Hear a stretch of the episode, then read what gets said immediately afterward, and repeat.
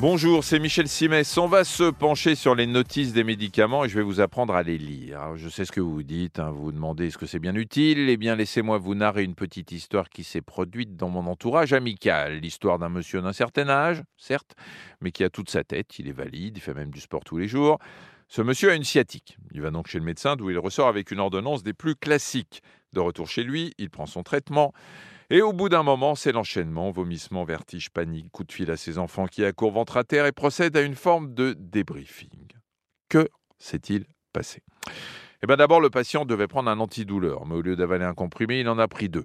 Quand on lui a demandé pour quelle raison il avait fait ça, il a répondu Je me suis dit que c'était comme le paracétamol, hein, j'ai l'habitude de prendre deux comprimés à la fois, donc là, j'ai fait pareil. On pense au paracétamol à 500 mg, bien sûr. Sauf que le contenu diffère d'un cachet à l'autre.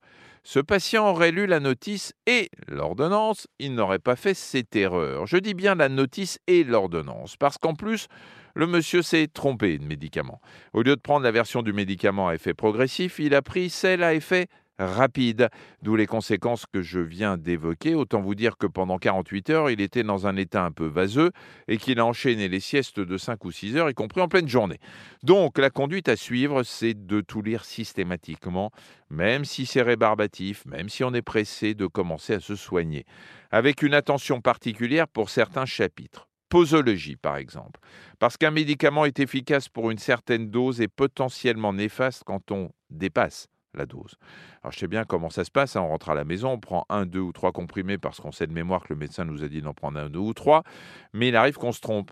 Autre chapitre important, celui consacré aux contre-indications.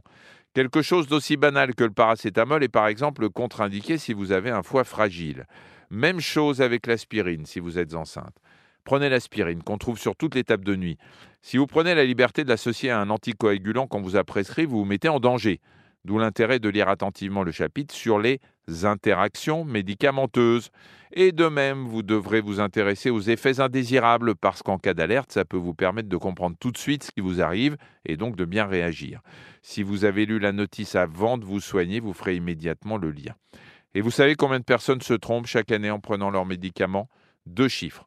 10 000 décès 130 000 hospitalisations, c'est le bilan annuel du surdosage et des interactions médicamenteuses. Donc notez-le.